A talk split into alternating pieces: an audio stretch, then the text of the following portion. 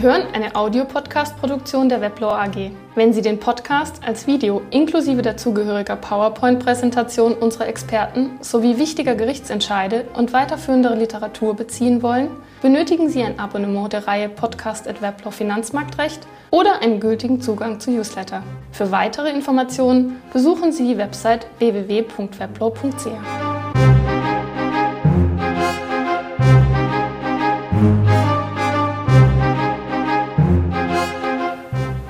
Sehr geehrte Damen und Herren, ich begrüße Sie herzlich zum Podcast im Finanzmarktrecht zum Thema Transparenz für juristische Personen bei der Geldwäschereibekämpfung. Mein Name ist Michael Kunz. Folgende Themen werden wir in diesem Podcast ansprechen. Zuerst eine kurze Einleitung, dann schauen wir die Transparenz bei juristischen Personen an, Meldepflicht beim Erwerb von Inhaberaktien, Meldepflicht für wirtschaftlich Berechtigte an Aktien, die Feststellung des wirtschaftlich Berechtigten an Gesellschaften, dort die neue Feststellungspflicht bei operativ tätigen juristischen Personen, eine Definition des Kontrollinhabers, die Feststellung des Kontrollinhabers und Schlussfolgerungen. Das Eidgenössische Parlament hat am 12. Dezember 2014 das Bundesgesetz zur Umsetzung der 2012 revidierten Empfehlungen der GAFI verabschiedet. Bei der GAFI, Groupe d'Action Financière oder englisch Financial Action Task Force FATF, handelt es sich um eine intergouvernementale Organisation, die seit ihrer Gründung 1989 die Bekämpfung der Geldwäscherei bezweckt. Sie hat ihren Sitz bei der OECD in Paris. Die GAFI erlässt periodisch Empfehlungen, die sich an die Mitgliederländer richten. Die Empfehlungen sind zwar für die Mitglieder wie die Schweiz rechtlich nicht bindend, die Schweiz steht aber international zu diesem Thema seit Jahren stark unter Druck, weshalb sie die Empfehlungen jeweils mehr oder weniger zügig umsetzt. In den vergangenen Jahren wurde die Bekämpfung der Geldwäscherei immer enger mit der Bekämpfung von Steuerdelikten verknüpft. Hier kommt neben der GAFI das Global Forum on Transparency and Exchange of Information for Tax Purposes, das sogenannte Global Forum, ins Spiel. Dieses ist ebenfalls bei der OECD angesiedelt. Das Global Forum sorgt dafür, dass die internationalen Standards hinsichtlich Transparenz und Informationsaustausch zu Steuerzwecken auf internationaler Ebene eingehalten und in einheitlicher Weise umgesetzt werden. Heute ist das Global Forum die größte Organisation im Steuerbereich. Alle Mitglieder, darunter auch die Schweiz, haben sich dazu verpflichtet, die internationalen Standards für Transparenz und Informationsaustausch in Steuerfragen einzuhalten. Eines der zentralen Anliegen des Bundesgesetzes zur Umsetzung der 2012 revidierten Empfehlungen der GAFI ist die Schaffung von mehr Transparenz bei juristischen Personen. Hier ist die Schweiz seit Jahren wegen den Inhaberaktien bzw. der durch diese geschaffenen Anonymität der Inhaberaktionäre international zunehmend unter Druck geraten. Die Gesetzesrevision schafft zwar nicht, wie ursprünglich gefordert, die Inhaberaktien ganz ab, sie lüftet jedoch den Schleier über den Inhaberaktionären und den allenfalls dahinter stehenden wirtschaftlich berechtigten Personen. Die beschlossene Revision führt zur umfassendsten Revision des Geldwäschereidispositivs in der Schweiz seit dem Inkrafttreten des Geldwäschereigesetzes 1998. Das Bundesgesetz zur Umsetzung der GAFI-Bestimmungen hat zu Änderungen in nicht weniger als acht Bundesgesetzen geführt. Die folgenden Ausführungen werden sich auf die Darstellung und Analyse der regulatorischen Änderungen beschränken welche eine verbesserte Transparenz bei juristischen Personen herbeiführen sollen. Beispielhaft und nicht abschließend werde ich mich auf die Darlegung der Situation bei den Aktiengesellschaften beschränken. Die Ausführungen gelten grundsätzlich auch für Gesellschaften mit beschränkter Haft und für Genossenschaften, Auf deren Regelung werde ich jedoch hier nicht näher eingehen. Die Schaffung von mehr Transparenz bei der Inhaberaktie hat zu Änderungen im Obligationenrecht und im Geldwäschereigesetz geführt, die wir hier näher betrachten werden. Der unmittelbare Zusammenhang zwischen Obligationenrecht und Geldwäschereiprävention erschließt sich nicht ohne weiteres. Da die gesetzlichen Regelungen zu juristischen Personen und insbesondere zu Aktiengesellschaften und Inhaberaktien im Obligationenrecht zu finden sind, setzte die Revision in einem ersten Schritt dort an. Diese Regelungen sind denn auch bereits seit dem 1. Juli 2015 in Kraft. Die Änderung des Geldwäschereigesetzes wird hingegen erst am 1. Januar 2016 in Kraft treten. Die Transparenz bei Inhaberaktien wird mit drei Maßnahmen und Ergänzungen im Obligationenrecht angestrebt. Mit einer neuen Meldepflicht beim Erwerb von Inhaberaktien, mit einer neuen Meldepflicht für die an Aktien wirtschaftlich berechtigten Personen, mit Sanktionen für den Fall der Verletzung der Meldepflichten. Diese Maßnahmen sehen wir uns nun im Detail an. Aus zeitlichen Gründen werde ich mich auf die Regelung des Inhalts der Meldungen und der damit verbundenen Fragen beschränken. Wer Inhaberaktien einer Gesellschaft erwirbt, deren Aktien nicht an einer Börse kotiert sind, muss den Erwerb, seinen Vor- und seinen Nachnamen oder seine Firma sowie seine Adresse innerhalb Monatsfrist der Gesellschaft melden. Das Gesetz sieht keinen Schwellenwert vor. Es muss der Gesellschaft jeder Erwerb auch nur einer einzigen Inhaberaktie gemeldet werden. Der scheinbar klare Wortlaut der Bestimmung wirft bei näherer Betrachtung mehrere Fragen auf. Was zählt als Erwerb? Was genau soll von der Gesellschaft nicht an einer Börse kotiert sein? Der Erwerb wird im Gesetz nicht näher umschrieben. Die Frage stellt sich deshalb, ob der Gesetzgeber, wie im Börsenrecht bereits den Erwerb von Erwerbsrechten erfassen wollte, mithin bereits das Verpflichtungsgeschäft, die Meldepflicht auslösen würde. In der Lehre wird bisher die Auffassung vertreten, dass erst das Verfügungsgeschäft die Meldepflicht auslösen soll Begründet wird dies mit dem unterschiedlichen Zweck der neuen Meldepflicht für Inhaberaktien. Mit Blick auf die zweite, noch zu besprechende Meldepflicht für den wirtschaftlich an den Aktien berechtigten Person kann dieser Auffassung beigepflichtet werden. Im Vordergrund steht die Erfassung von Personen, die eine beherrschende Stellung über eine Gesellschaft tatsächlich ausüben können. Die Meldepflicht gilt für Inhaberaktien einer Gesellschaft, die nicht an einer Börse kotiert sind. Bezieht sich die fehlende Kotierung auf die Inhaberaktien oder die Gesellschaft? Was ist, wenn die Gesellschaft sowohl Inhaber als auch Namenaktien ausgegeben hat, jedoch nicht beide kotiert sind?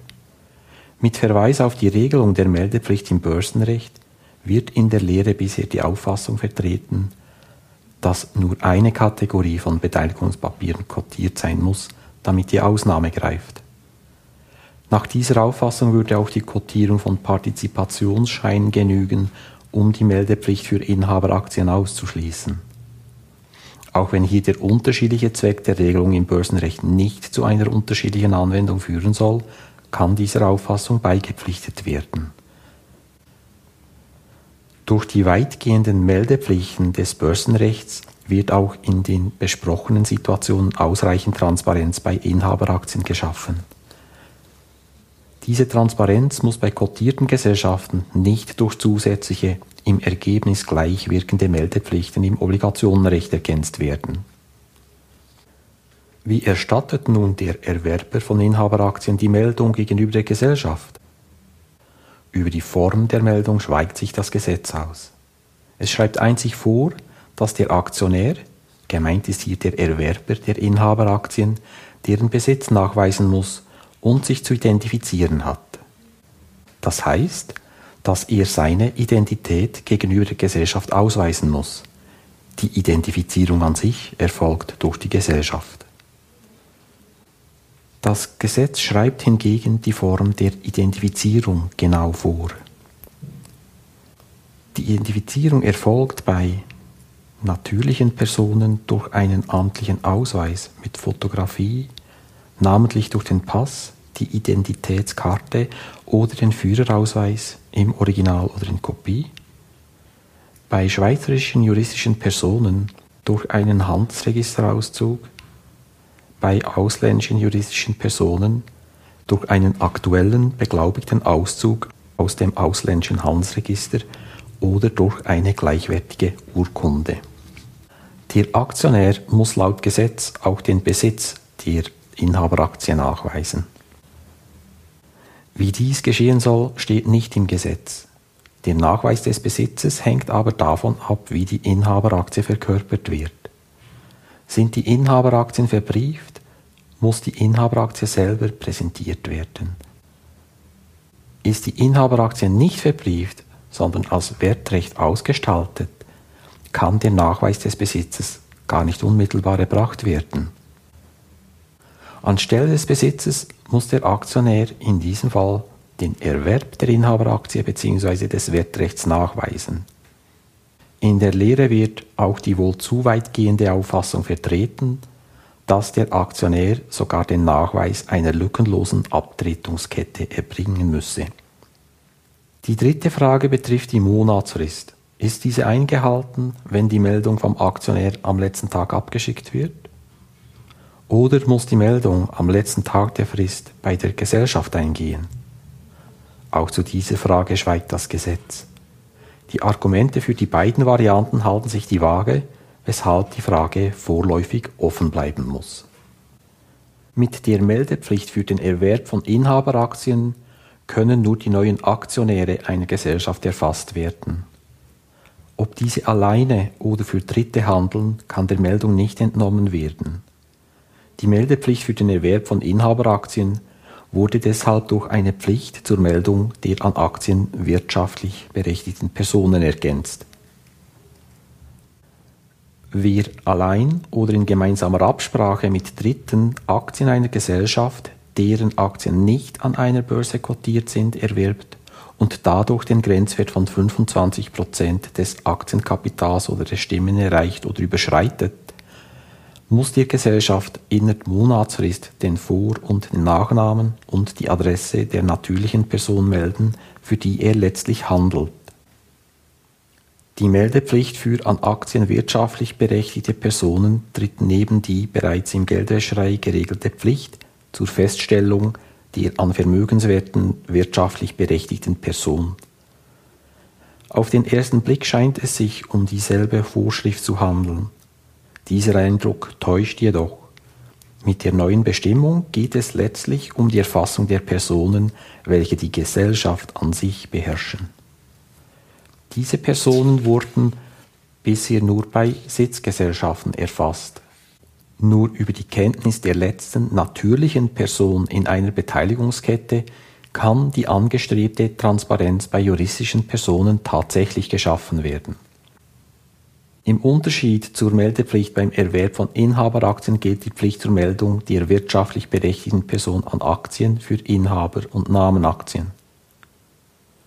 Ob der Grenzwert von 25 Prozent des Aktienkapitals durch den Erwerb von Inhaber- oder Namenaktien oder durch eine Kombination der beiden erreicht oder überschritten wird, ist unerheblich.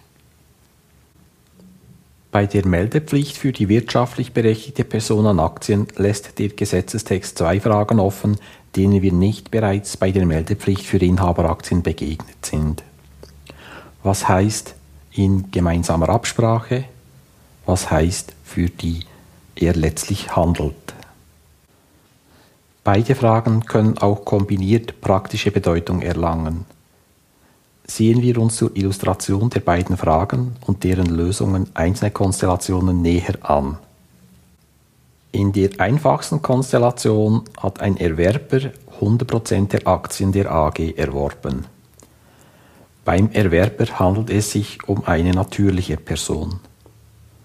Weil der Grenzwert von 25% überschritten wurde, muss der Erwerber sich selber als wirtschaftlich berechtigte Person an den Aktien melden. In der nächsten Situation hält A einen Anteil von 40% am Erwerber.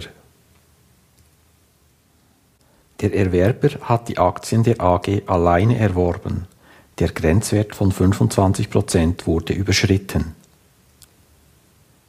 Handelt es sich beim Erwerber um eine juristische Person, so kann sie an den Aktien nicht selber wirtschaftlich berechtigt sein.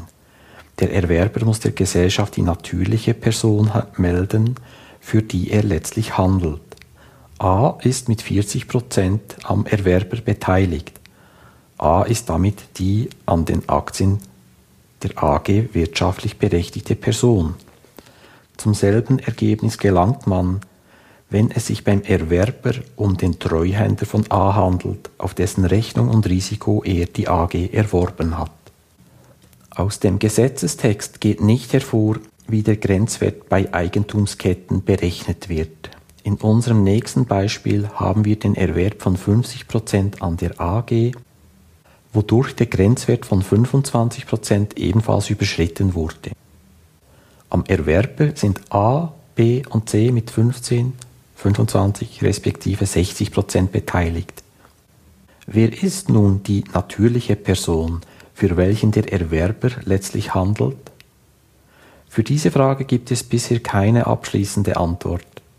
Nach hier vertretener Auffassung sollte der Erwerber der Gesellschaft diejenigen natürlichen Personen melden müssen, deren nominell über die Eigentumskette hinweg berechneter Anteil an der AG 25% erreicht oder überschreitet. Nur diese Person kann, wenn überhaupt, über ihren Beteiligungsanteil indirekt Einfluss auf die AG ausüben. Im vorliegenden Beispiel treffe dies einzig auf den C zu, der einen indirekten Anteil an der AG von 30% hält. Ergebnis hier, der Erwerber müsste der AG bei dieser Betrachtungsweise C als wirtschaftlich berechtigte Person an den Aktien melden. In einem weiteren Beispiel sehen wir die Erwerber 1 und 2. Beide erwerben 20% an der AG und erreichen den Grenzwert von 25% nicht. Keiner der Erwerber muss der AG eine natürliche Person als wirtschaftlich berechtigte Person an den erworbenen Aktien melden. Eine Meldepflicht in dieser Konstellation liegt nur vor, wenn zwischen den beiden Erwerbern eine gemeinsame Absprache über den Erwerb von je 20% vorliegt. Handelt es sich bei beiden Erwerbern um juristische Personen, so müssen sie der AG die beiden natürlichen Personen melden, welche im Beispiel 100% an den Erwerben 1 und 2 halten. Ergebnis hier A und B sind wirtschaftlich berechtigte Personen an den Aktien der AG und müssen dieser von den Erwerben 1 und 2 gemeldet werden. Spannend wird die Frage, wenn die Absprache nicht zwischen den Erwerben 1 und 2 erfolgt, sondern zwischen A und B. Da die Absprache nicht zwischen den Erwerben 1 und 2 erfolgt, sind die Voraussetzungen für eine Meldepflicht meines Erachtens nicht erfüllt. Erwerber 1 und 2 kennen zwar A und B als ihre Aktionäre, sofern sie ihren Sitz in der Schweiz oder in einem Staat mit vergleichbarer Meldepflicht haben. Sie wissen aber möglicherweise nichts von der Absprache zwischen A und B. Faktisch sind A und B aber wirtschaftlich berechtigte Personen an der AG, wie wenn diese Absprache direkt zwischen den Erwerben 1 und 2 erfolgt wäre. Ergebnis hier weil keine Absprache zwischen den Erwerbern vorliegt, müssen bzw. können diese keine Meldung an die AG erstatten. Dasselbe Ergebnis resultiert, wenn A an beiden Erwerbern zu 100% beteiligt ist. Fehlt es an einer Absprache zwischen Erwerber 1 und 2, liegt keine Meldepflicht vor. Beide kennen zwar A als ihren Aktionär, Sie wissen aber möglicherweise gar nicht, dass A an beiden Erwerben 100% hält. Faktisch ist A jedoch die wirtschaftlich berechtigte Person an den Aktien der AG. Ergebnis, weil kein Erwerber den Grenzwert von 25% erreicht, wird keine Meldung erstattet. Ein unbefriedigendes Ergebnis. Dies rührt in den beiden letzten Beispielen daher, dass die Meldepflicht den oder die Erwerber trifft und nicht die wirtschaftlich berechtigte Person an den Aktien.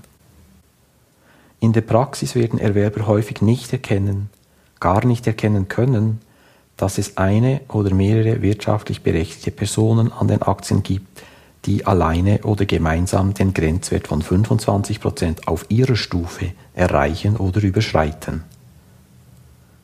Dieses Dilemma wurde bei der Meldepflicht im Börsenrecht vermieden. Dort ist die wirtschaftlich berechtigte Person, welche bei Beteiligungen an kotierten Gesellschaften die gesetzlichen Grenzwerte erreicht, über- oder unterschreitet, selber zur Meldung verpflichtet. Wie bereits erwähnt, sind die Änderungen im Obligationenrecht bereits am 1. Juli 2015 in Kraft getreten. Nach den Übergangsbestimmungen sind die Änderungen auf alle Gesellschaften anwendbar, die im Zeitpunkt des Inkrafttretens bereits im Handelsregister eingetragen waren. Falls sie den neuen Vorschriften noch nicht entsprechen, müssen sie innerhalb von zwei Jahren ihre Statuten und Reglemente den neuen Bestimmungen anpassen. Personen, die beim Inkrafttreten der Änderung am 1. Juli 2015 bereits Inhaberaktien hielten, müssen den Meldepflichten, die beim Aktienerwerb gelten, innerhalb von sechs Monaten nachkommen. Die neue Meldepflicht für wirtschaftlich berechtigte Personen an Aktien im Obligationenrecht wird mit einer neuen Pflicht zur Feststellung dieser Personen im Geldwäschereigesetz ergänzt. Diese Änderung wird allerdings erst am 1. Januar 2016 in Kraft treten. Die folgenden Ausführungen beziehen sich somit auf die zukünftige Regelung. Das Geldwäschereigesetz sieht dafür explizit eine neue Meldepflicht zur Feststellung der wirtschaftlich berechtigten Person auch bei operativ tätigen juristischen Personen vor. Wie bereits erwähnt, galt die Pflicht bisher nur bei Sitzgesellschaften. Das Geldwäschereigesetz wird zudem um eine Definition der wirtschaftlich berechtigten Person an einer operativ tätigen juristischen Person ergänzt werden. Als solche gelten die natürlichen Personen, welche die juristische Person letztendlich dadurch kontrollieren, dass sie direkt oder indirekt, allein oder in gemeinsamer Absprache mit Dritten, mit mindestens 25% des Kapitals oder des Stimmanteils an dieser beteiligt sind oder sie auf andere Weise kontrollieren. Können diese nicht festgestellt werden, so ist die Identität des obersten Mitglieds des leitenden Organs festzustellen. Die Definition im Geldwäschereigesetz weicht in einzelnen Bereichen von der Definition der wirtschaftlich berechtigten Person an Aktien im Obligationenrecht ab. Wie bereits erwähnt, soll die Definition im Geldwäschereigesetz nur für die operativ tätigen juristischen Personen gelten. Dann wird im Geldwäschereigesetz eingefügt, dass sie die Stimm- oder Kapitalanteile direkt oder indirekt halten können oder die Gesellschaft auf andere Weise kontrollieren. Neu muss die wirtschaftlich berechtigte Person gemäß Geldwäschereigesetz nicht nur bei Zweifeln, sondern grundsätzlich immer festgestellt werden. Finanzintermediäre müssen deshalb zukünftig auch bei operativ tätigen juristischen Personen die daran wirtschaftlich berechtigte Person feststellen müssen. Wie dies geschehen soll, kann den Ausführungsbestimmungen in der Geldwäschereiverordnung der Eidgenössischen Finanzmarktaufsicht FINMA und der Sorgfaltspflichtvereinbarung der Banken der VSB entnommen werden. Beide Regelwerke wurden inzwischen ebenfalls revidiert und werden zeitgleich mit dem revidierten Geldwäschereigesetz auf den 1. Januar 2016 in Kraft treten. Für die natürliche Person, die an juristischen Personen wirtschaftlich berechtigt sein soll, hat die FINMA in ihrer Geldwäschereiverordnung einen neuen Begriff eingeführt, den Kontrollinhaber. Damit grenzt sie diese Person vom bisherigen wirtschaftlich Berechtigten an den Vermögenswerten ab. Als wirtschaftlich berechtigte Person einer operativ tätigen juristischen Person gelten die natürlichen Personen, welche die juristische Person letztendlich dadurch kontrollieren, dass sie direkt oder indirekt, allein oder in gemeinsamer Absprache mit Dritten, mit mindestens 25 Prozent des Kapitals oder des Stimmanteils an diese beteiligt sind oder sie auf andere Weise kontrollieren. Können diese nicht festgestellt werden, so ist die Identität des obersten Mitglieds des leitenden Organs festzustellen. Auch die Definition des Kontrollinhabers weicht in verschiedener Hinsicht von der Definition der im Obligationenrecht eingeführten wirtschaftlich berechtigten Person an Aktien ab. Kontrollinhaber sind nach Geldwäschereiverordnung der FINMA auch wirtschaftlich berechtigte Personen an Personengesellschaften, was reichlich absurd wirkt. Auf diesen Punkt werde ich hier aber nicht näher eingehen können. Kontrollinhaber gibt es nur bei operativ tätigen juristischen Personen und Personengesellschaften. Dadurch nimmt die Definition die Sitzgesellschaft vom Anwendungsbereich der Regelungen für Kontrollinhaber aus. Mit dieser Einschränkung wurde leider die Gelegenheit verpasst, die in der Praxis viel zu komplizierte Regelung bei Sitzgesellschaften zu ersetzen. Auch auf diesen Punkt werde ich hier leider nicht näher eingehen können. Die Kontrolle über die operativ tätige juristische Person kann direkt oder indirekt erfolgen. Die Definition im Obligationenrecht umfasst jedoch wie gezeigt nur den direkten Erwerb, geht damit weniger weit. Dies kann bei mehrstufigen Beteiligungen zu unterschiedlichen Resultaten führen. Die Kontrolle kann auch auf andere Weise als alleine oder in Absprache mit Dritten erfolgen. Der wesentlichste Unterschied ist aber ein konzeptioneller. Die Meldepflicht für die wirtschaftlich berechtigte Person an Aktien besteht nur, wenn der Grenzwert von 25% auf Stufe des Erwerbers Aktionärs erreicht oder überschritten wird. Die Definition des Kontrollinhabers setzt aber auf der Stufe der natürlichen Person an, welche die operativ tätige juristische Person am Ende der Beteiligungskette kontrolliert. Die Erfassung des Kontrollinhabers setzt damit eine Konsolidierung seiner Anteile auf seiner Stufe voraus. Über diese Information werden Vertragsparteien, welche dem Finanzintermediär ihre Kontrollinhaber melden müssen, regelmäßig gar nicht verfügen. Kann der Kontrollinhaber nicht festgestellt werden, sieht die Definition in der Verordnung der FINMA ersatzweise die Identifizierung des obersten Mitglieds des leitenden Organs vor. Die Geldwäschereiverordnung enthält nur für Finanzintermediäre, welche der direkten Geldwäschereiaufsicht der FINMA unterliegen, Regelungen zur Feststellung des Kontrollinhabers. Für Banken und andere spezialgesetzlich beaufsichtigte Finanzintermediäre verweist die Geldwäschereiverordnung der FINMA auf die Selbstregulierung. Die Bestimmungen über die Feststellung des Kontrollinhabers für Banken finden sich deshalb in der revidierten Sorgfaltspflichtvereinbarung der Banken der VSB 16. Die VSB wird mit einer neuen Regelung ergänzt, die lautet, hat eine operativ tätige juristische Person oder Personengesellschaft Kontrollinhaber mit 25% oder mehr Stimm- oder Kapitalbeteiligung, so sind diese schriftlich festzustellen. Die Feststellung des Kontrollinhabers erfolgt mit einem neuen Formular K.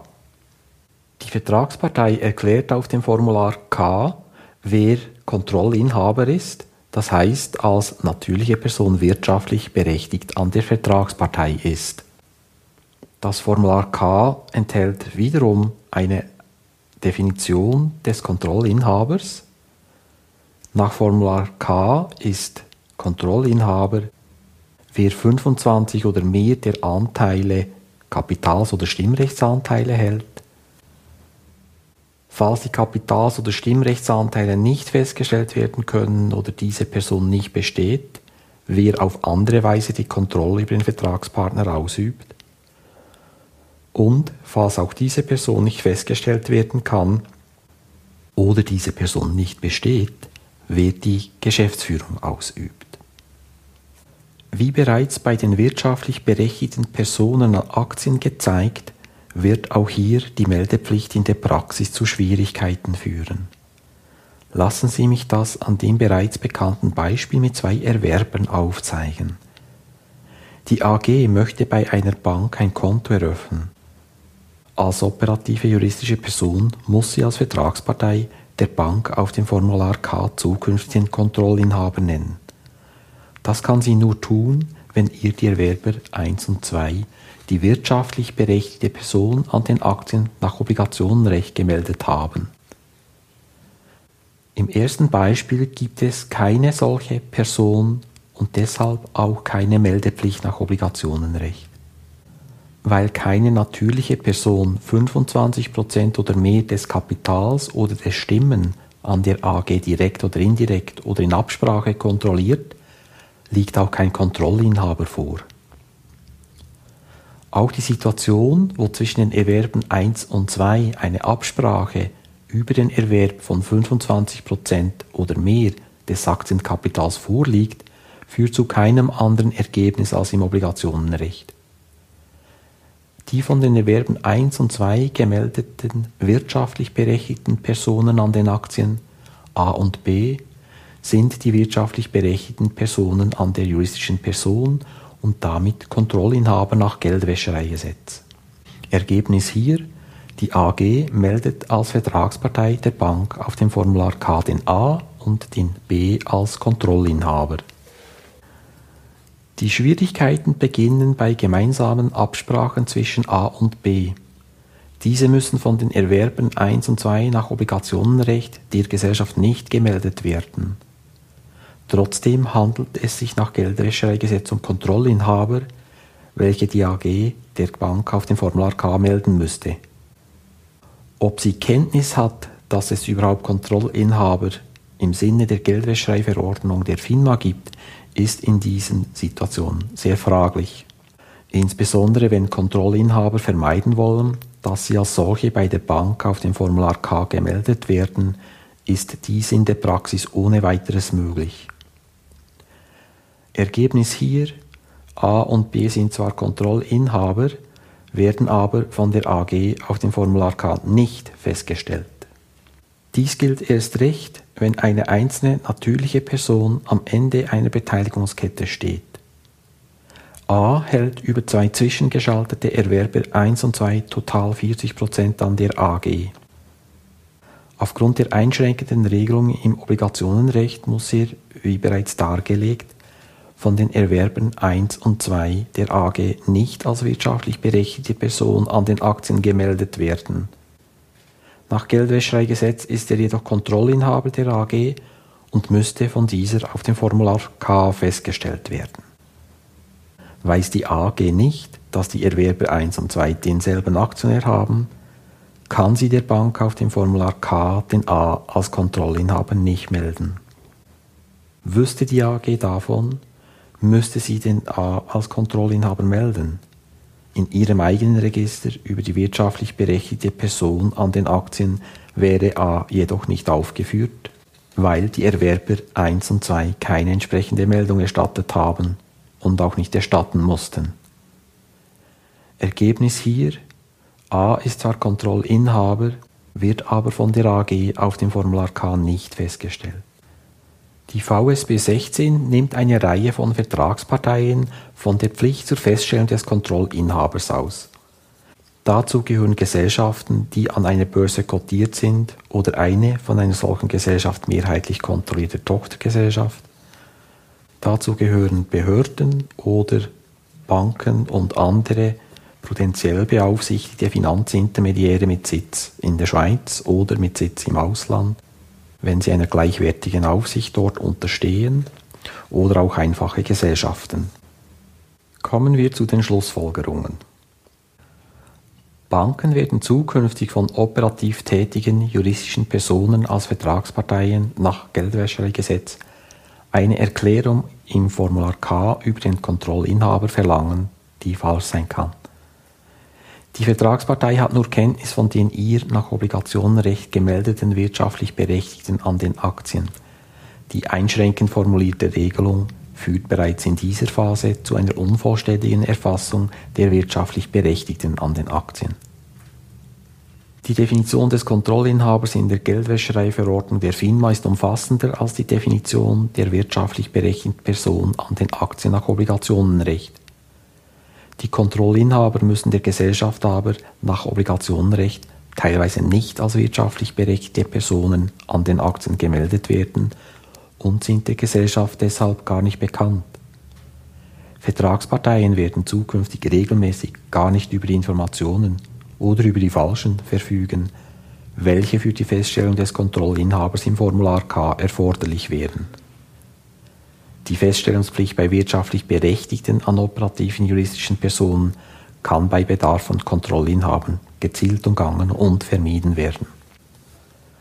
Banken werden deshalb auch zukünftig die wirtschaftlich Berechtigten an operativen juristischen Personen weder lückenlos noch richtig feststellen können.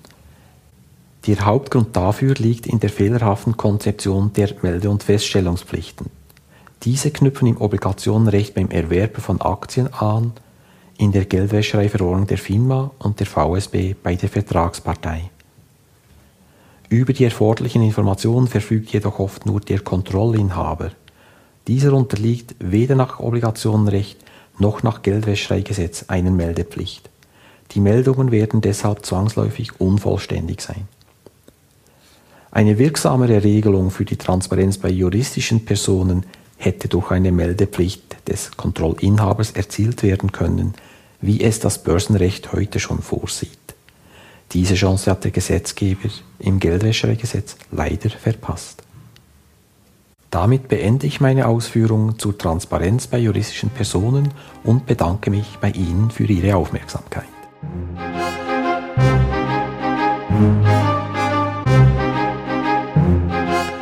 Sie hörten eine Audiopodcast-Produktion der Weblaw AG. Wenn Sie den Podcast als Video inklusive dazugehöriger PowerPoint-Präsentation unserer Experten sowie wichtiger Gerichtsentscheide und weiterführender Literatur beziehen wollen, benötigen Sie ein Abonnement der Reihe Podcast at Weblaw Finanzmarktrecht oder einen gültigen Zugang zu Newsletter. Für weitere Informationen besuchen Sie die Website www.weblaw.ch.